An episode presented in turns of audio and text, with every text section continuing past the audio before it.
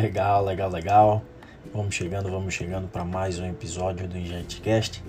Se você já conhece o nosso podcast oficial da InjectMed, meu muito obrigado pela sua audiência. Meu muito obrigado por você estar aqui separando o seu tempo para nos escutar. A gente tenta trazer aqui de maneira assertiva, clara, objetiva, direta, bem rápida, algum conteúdo que seja interessante um conteúdo que é dominado por alguma área de especialidade médica, no, no nosso caso, a nossa área de atuação, nossa principal área de atuação é a anestesiologia.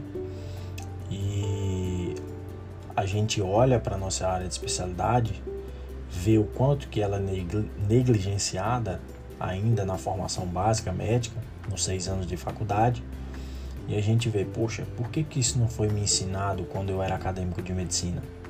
Por que, que pelo menos isso não foi me apresentado quando eu era acadêmico de medicina?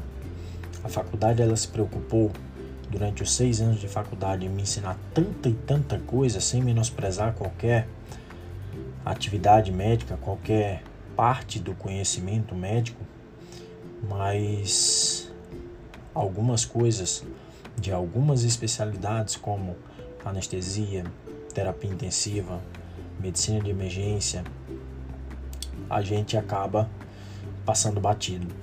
E aí de repente, depois daquela noite de sabedoria, onde você era interno e se transforma em médico, onde você pega o seu CRM e vai lá dar o seu primeiro plantão, alguns mais ousados, outros mais cautelosos, mas independente do, do seu perfil, você vai enfrentar desafios gigantescos, porque ser médico é realmente enfrentar desafios diários e aprender a conviver com eles e vencê-los.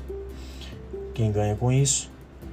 Você, logicamente, que vai ganhando experiência com o passar dos anos, desde que você respeite o seu processo, e, logicamente, o nosso principal privilegiado é o nosso paciente. Dito isso, feito essa reflexão, eu quero que você me acompanhe no seguinte raciocínio.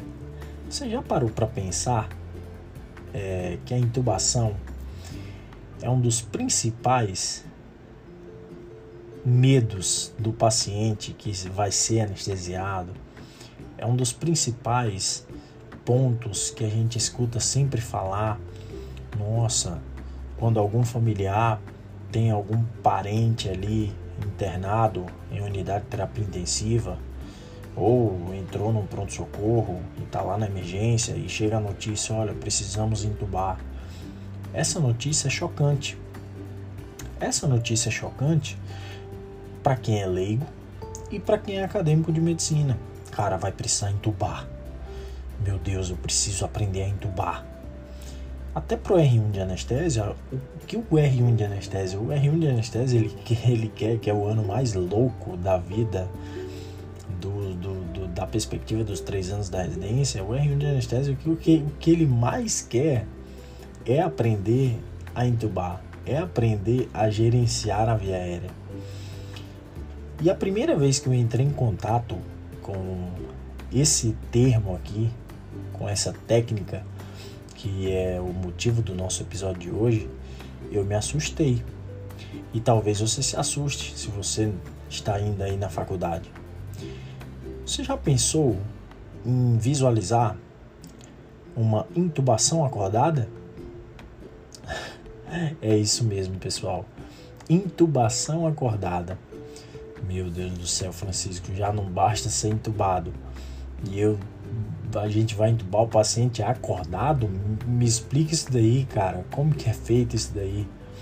E de maneira breve, pessoal, eu acho que o acadêmico de medicina ele tem que conhecer isso daqui, porque isso daqui está presente nos algoritmos de via aérea difícil é, e é realmente uma opção, uma opção para o gerenciamento da via aérea.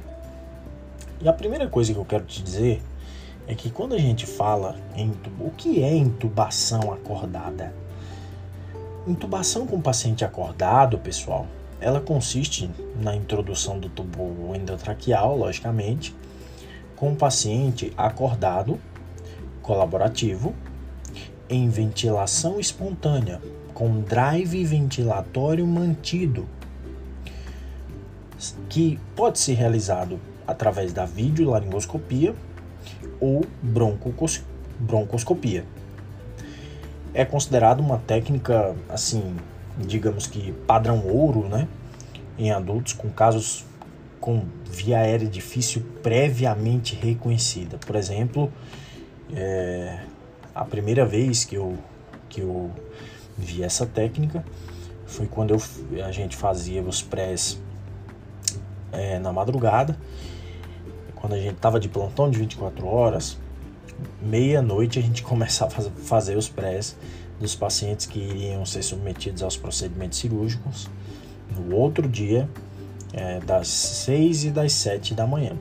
Acabava a rotina, mais ou menos ali umas 23, meia-noite, quando não tinha sala que ia varar a madrugada. Mas independente disso, R2, os dois R2 ficavam e os dois R1s iam. E é, quando eu cheguei lá no bloco 5, nunca vou esquecer disso eu entrei para fazer a avaliação pré-anestésica e o cara já tinha uma carta de uma de um anestesista que já tinha feito uma, é, uma avaliação pré-anestésica no consultório, onde o cara relatava que o paciente que apresentava todos os preditores de aérea difícil imagináveis que você pode que você pode conhecer aí, que você pode lembrar nesse momento. Esse paciente ele foi submetido a uma indução anestésica habitual e ninguém conseguiu entubar esse paciente e ele evoluiu com parada cardiorrespiratória.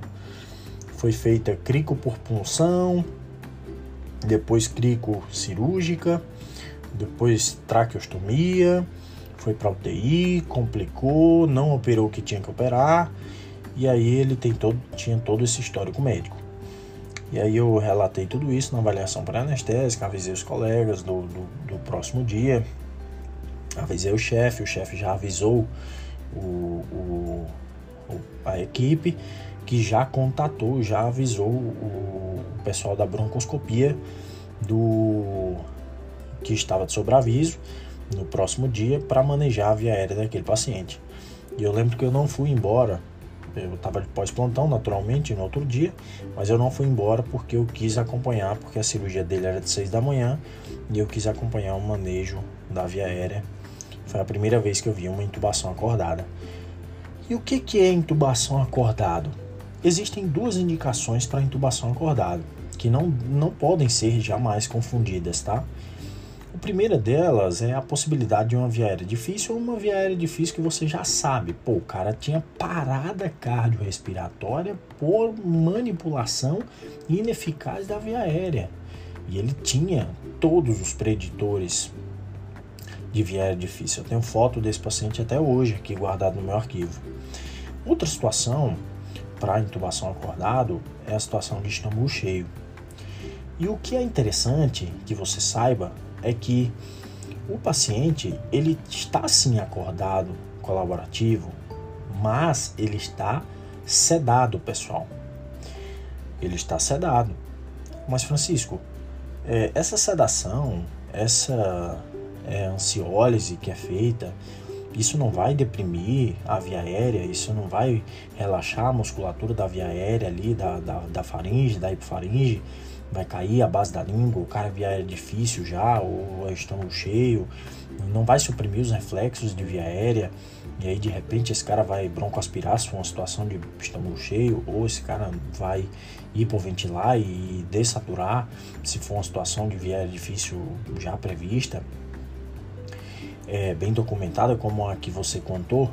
Não, pessoal. Por quê? Porque quando a gente faz uma sedação, os objetivos primordiais da sedação para intubação acordada são, basicamente, lógico, ansiólise, né? Mas você tem que manter o padrão ventilatório espontâneo. É isso que caracteriza a intubação acordada. O cara está sob uma sedação, ele tem um grau de ansiólise, mas ele está colaborativo, ele está totalmente colaborativo e com drive ventilatório mantido. E aí, é, algum grau de analgesia e amnésia também é desejável, logicamente. Então, na sedação para intubação acordada, você oferece ansiólise, você oferece busca analgesia, algum grau pelo menos, e você busca ali algum grau de amnésia, lógico. Só que o drive ventilatório ele não pode ser perdido, porque isso é o que caracteriza a intubação acordada. Agora, é, que você já sabe o que é realmente a intubação acordada, é, eu posso te dizer, por exemplo, basicamente o paciente ele tem que ser capaz de te dar um joinha, ele tem que ser capaz de dizer eu estou entendendo através de um joinha. Então o paciente deve estar tranquilo, cooperativo e orientado, né? Ou, por exemplo, responsivo a um comando verbal. A escala de Hansen, né, que nós temos até um vídeo no nosso perfil ObjectMed, acho que foi um dos primeiros vídeos, seria uma conversa a 2, Hansen 2, ou Hansen 3, tá bom? Então basicamente seria isso. E aí, é... daqui a pouco eu comento um pouquinho a respeito de como que pode ser feito, mas já adianto que cada bruxo com a sua porção, então não vou passar receita nenhuma aqui, só vou comentar a respeito de uma droga que é fantástica para isso e é às vezes que eu é, procedi à intubação acordado, todas as vezes eu utilizei essa droga. Mas daqui a pouco eu, eu comento a respeito disso. É, o que eu quero deixar bem claro, pessoal, é que além da sedação, nós precisamos nós é, precisamos associar a essa, essa, essa sedação, nós precisamos associar anestesia tópica das vias aéreas e isso vai auxiliar a intubação orotraqueal acordado de maneira sensacional. Você pode fazer a melhor sedação do mundo, mas se você não fizer uma boa anestesia tópica das vias aéreas, você não vai conseguir. Aí tem várias formas também, nebulização, é, com lidocaína é uma delas, era só o mesmo. Aí você precisa de um nebulizador simples, com, aí você vai nebulizar ali para o seu paciente, lidocaína 4%, 4, 6 ml, e é uma técnica fácil né, e, e segura. E a via aérea é, superior também, ela pode ser anestesiada com, com combinações de spray, de gel, é, com anestésicos locais. Então, geralmente, é, a lidocaína, que é largamente utilizada nesse cenário, ela existe em várias apresentações, né? Líquido, spray, geleia, e aí você é, pode utilizar. O atomizador, que é um, digamos, para que você entenda, acadêmico de medicina, ele dispersa o anestésico local muito mais, de maneira muito mais eficaz e assertiva do que apenas aquele aquele dispersorzinho que já vem mesmo na, na, na própria lidocaína spray. É, então, assim, é, o, o, ideal é que você utilize um atomizador. Mas não quero me aprofundar. O que eu quero te passar é o conceito para que você conheça que isso existe. Intubação acordada, eu quero dar é, ansiólise, eu preciso dar uma sedação sem perder é, algum grau de amnésia analgesia sem perder o padrão ventilatório espontâneo. Beleza. Uma conversa 2, Hansai 2. O cara tem que ser capaz de te dar um joinha ali. Tá tudo bem? Tá tudo bem. Outro ponto é que a anestesia tópica de via aérea é fundamental. Tem que tem que ter isso daí muito bem realizado. Quando você consegue acoplamento de sedação com drive ventilatório preservado, diga-se de passagem, só para lembrar, com anestesia tópica das vias aéreas bem adequada, cara, vai muito liso. E existe a forma também de abordagem, né, associada à sedação, é, que são os bloqueios dos nervos. E aí você, é, esses, os bloqueios dos nervos das vias aéreas, ele, ele, ele, ele também é uma técnica bastante de fácil realização, né? o risco é mínimo para o paciente e faz uma ablação completa sensorial que é fantástica do local envolvido é, e tem rápido, início de, tem rápido início de ação também. Então, basicamente, você vai sedar e associar isso anestesia tópica é, das vias aéreas, e aí eu te falei do atomizador e da nebulização, e eu te falei também da é, outra forma da abordagem associada com a sedação, que é a questão do, do bloqueio dos nervos, né? E aí você vai trabalhar na inervação das vias aéreas, que, que é separada naquelas três vias principais neurais lá, trigeminal, glossfaringe e vagão. Mas eu não vou me aprofundar nisso daí. Duas coisas para que a gente finalize o episódio. Francisco, cara, mas é o seguinte: se eu fosse operar, eu ia ficar muito desconfortável de saber que eu ia é, estar colaborativo com a intubação orotraqueal. Mas é isso aí, pessoal. Quando o assunto é segurança, quando você expõe de maneira correta, quando você informa o seu paciente o porquê da intubação acordada e explica que a intubação acordada na verdade é uma sedação associada com anestesia tópica para tirar o desconforto máximo possível e sem perder o drive ventilatório por conta de condições anatômicas tridimensionais que o teu paciente apresenta ou pelo próprio histórico prévio, igual eu te contei sobre a historinha que eu te contei, o paciente ele topa qualquer parada, porque é uma questão de segurança.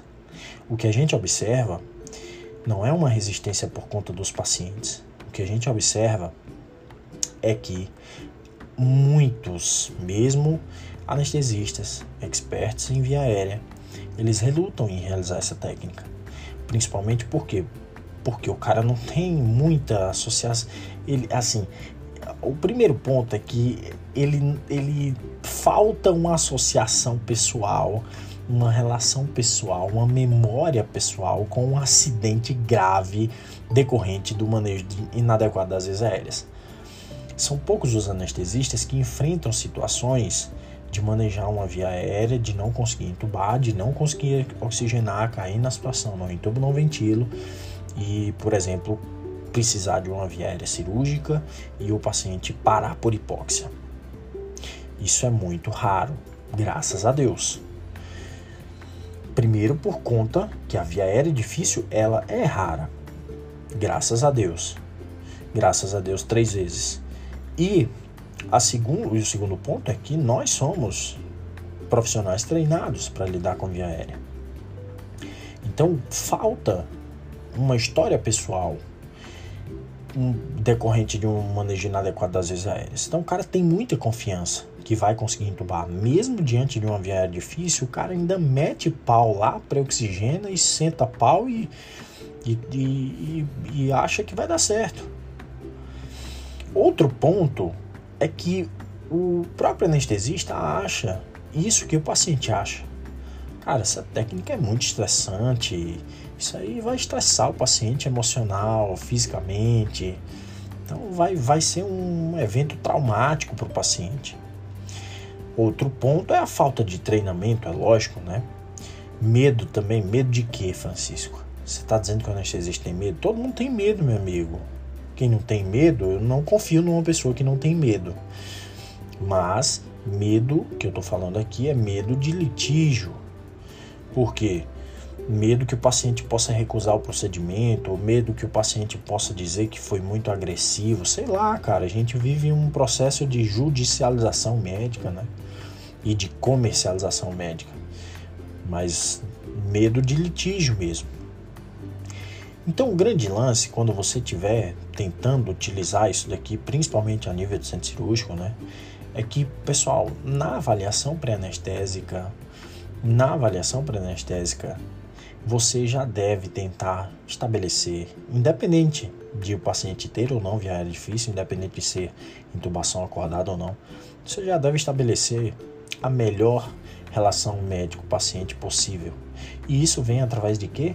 De uma atitude empática, de você tentar se colocar no lugar do outro. Porque a única certeza que a gente tem é que um dia, talvez, a gente precise de um centro cirúrgico. Então, cuide do outro, da avaliação pré-anestésica até o pós-operatório, até a, a visita da dor aguda, como você gostaria de ser cuidado. Então, assim, tente estabelecer uma relação médico-paciente que facilite a confiança, facilite a colaboração do paciente, exponha realmente as razões para uma intubação acordado, complicações caso ele não aceite, tipo de anestesia que vai ser feita na via aérea, vai furar, tem picada, é só borrifamento ali na língua, depois lá dentro, depois sentir um desconforto maior, mais um borrifamento lá lá perto das pregas locais. Como é que vai ser isso daí? Explica, cara, como que vai ser. Vai ser vídeo laringo ou vai ser é, fibroscopia? No caso do paciente que eu, que eu falei para vocês, foi fibroscopia. Então, pessoal, você tem que explicar e deixar isso muito claro para o paciente e ressalte, que foi o que eu fiz.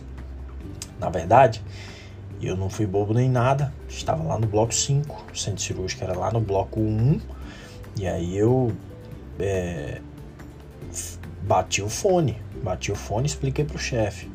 E o chefe me passou isso, essa visão. Francisco, explica para ele é, da importância da intubação acordado, apesar de que o paciente já estava plenamente convencido. Por quê? Porque ele vinha de uma parada cardiorrespiratória do último ato anestésico. Então, é, eu não precisava, mas mesmo assim eu fiz, até por uma questão de aprendizado mesmo, nunca vou esquecer dessa experiência. E aí eu expliquei para ele, olha só, é por uma questão de, de segurança, esse procedimento, todas essas medidas vão ser tomadas para que o senhor é, não enfrente o maior desconforto, enfrente na verdade o menor desconforto possível para que a situação seja realmente bem, bem legal do ponto de vista de o cara ter uma analgesia, de o cara ter uma relação médico de o cara ter uma relação médico paciente baseada em confiança e de o cara dizer assim, cara, eu estou sendo bem assistido, e os caras estão fazendo isso, estão cuidando de mim porque não dá para ser na tora aqui, não dá e porque da última vez é, sem julgamento, lógico, ninguém sabe, você só pode julgar uma situação médica se você estiver presente. E mesmo assim, ainda você não pode julgar. Julgar nunca é o caminho, e sim perguntar se você pode ajudar de alguma maneira. Esse é o caminho. Julgar nunca, nunca é a saída, pessoal. Então, basicamente é isso, né, pessoal? Explique, explique para o paciente. Quando o paciente perceber você, que você está fazendo aquilo por ele, pela segurança dele, e automaticamente isso reflete em toda a estrutura familiar, que está torcendo para que o procedimento cirúrgico dele, para que a passagem dele pela emergência, pelo centro cirúrgico ou pela terapia intensiva dê certo, ele saia, ele volte para o seu antro familiar, todo mundo vai entender. O paciente é o primeiro a levantar a bandeira de eu quero minha segurança, eu quero minha autonomia. Beleza? E logicamente, sempre obter um termo de consentimento informado. Isso aí é fundamental para a gente, né? Beleza, pessoal? Para finalizar, como que, como que eu posso sedar esse paciente aí? Francisco, me explica isso aí. Você falou cada bruxo com a sua porção, mas dá uma, um, um, pelo menos um, uma miguelada aí, fala alguma coisa a respeito. Pessoal, é, batendo martelo, to, eu, eu, todas as vezes que eu precisei fazer intubação acordado, primeiro, eu nunca fiz sozinho. Segundo, é, eu estava em um excelente hospital. Eu tinha tudo ao meu dispor. Terceiro, o paciente já estava totalmente preparado, que nem eu já comentei para vocês. Quarto ponto, eu tinha todo, todas as medicações disponíveis a meu favor. Todas. Mas o que a mensagem que eu quero te falar é que em todas as quatro vezes, acho que foram umas quatro vezes só que eu entubei acordado, todas as vezes com, com vídeo laringo. E Propofol, dá para utilizar? Cara, Propofol é maravilhoso, sedação excelente, no que se diz ao conforto do paciente. Só que a gente sabe que para essa situação, onde eu quero manter drive ventilatório, o risco de depressão respiratória e risco de depressão cardiovascular pelo Propofol é uma coisa a ser levada em consideração. Então, Propofol eu não utilizo.